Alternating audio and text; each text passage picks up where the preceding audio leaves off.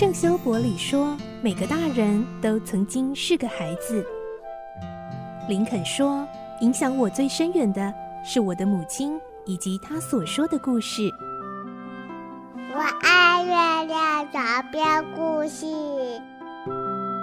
晚安，月亮床边故事。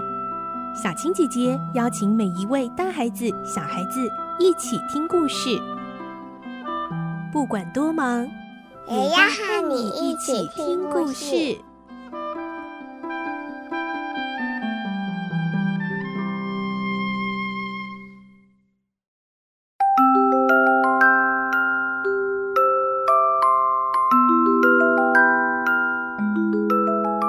晚安，欢迎你和我们一起听故事。我是小青姐姐，我们继续来听《孤女努力记》的故事。今天是二十三集。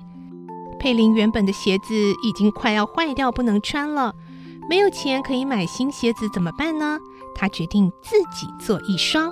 来听今天的故事。《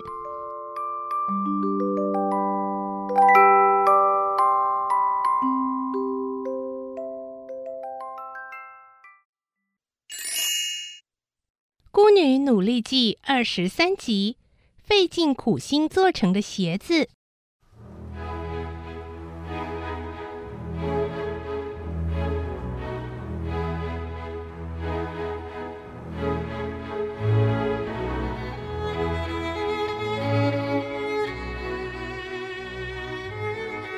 佩林本来就懂得编织绳索的方法，所以编起来并不太费事。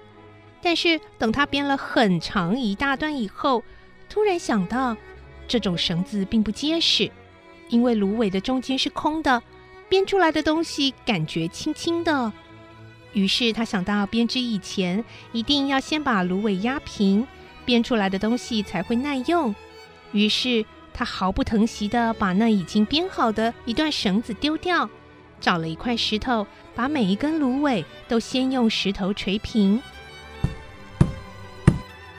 这是一种既麻烦又费时的工作，但是佩林决心要做，所以做起来丝毫不感到困难。一会儿，那一大把芦苇都已经锤平了。他想，这一次总该没有问题了吧？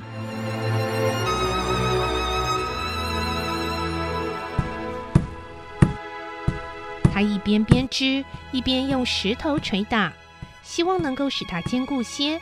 脸上不仅绽放出笑容，在他眼前好像已经浮现出一双美丽的鞋子了。可惜的是，因为捶打芦苇相当耗费时间，刚编好了绳索，天色就暗了下来。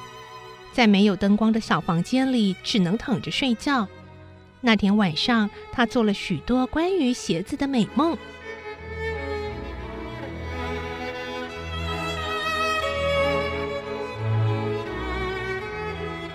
天一大清早，佩林就爬起来梳洗完毕，直到上班以前都在编织绳索。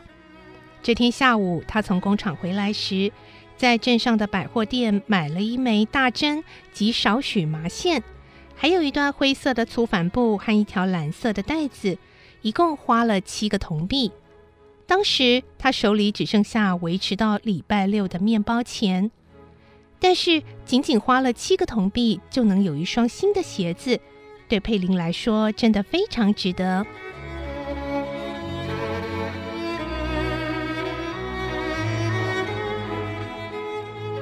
为了争取时间，佩林飞也似的回到了小屋，又开始工作起来。可是，尽管他苦心思虑，费了许多时间编织出来的鞋底却是圆的。第二次又重新做过，也不像个鞋底的样子。但是佩林并不灰心，他小心地再做了一次，这一次稍微好些了。到了第四次做出来的鞋底，形状细长，尖头稍尖，后跟椭圆，和一般的鞋底差不多了。这时候他内心有着说不出的高兴，同时他也深深感受到，只要用心去做。不论如何困难的事，一定能成功。那正应验了“天下无难事，只怕有心人”的这句谚语。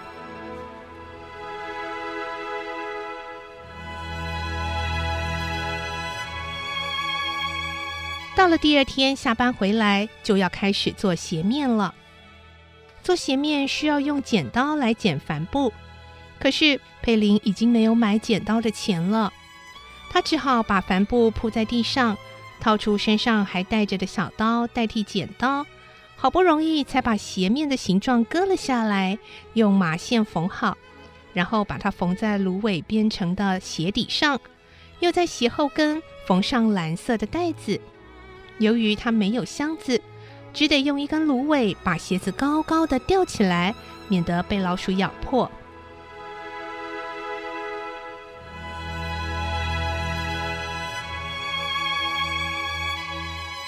这只鞋子足足做了四个黄昏。到了星期六早上，佩林居然能够穿上自己做的鞋子上班去了。这费尽苦心做成的鞋子，在佩林的心目中，比用高价买来的鞋子还要漂亮。他虽然非常得意，但还是担心这双鞋子不耐穿。因此，当他两手推着小车向前走的时候，眼睛却常常看着自己的脚。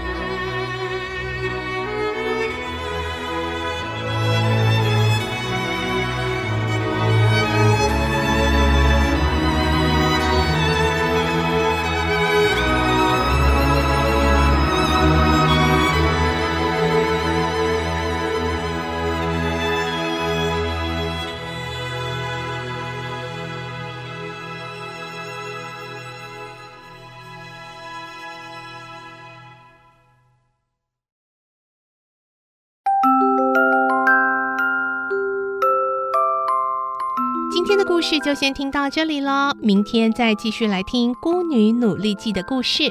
我是小青姐姐，祝你有个好梦，晚安，拜拜。小朋友要睡觉了，晚安。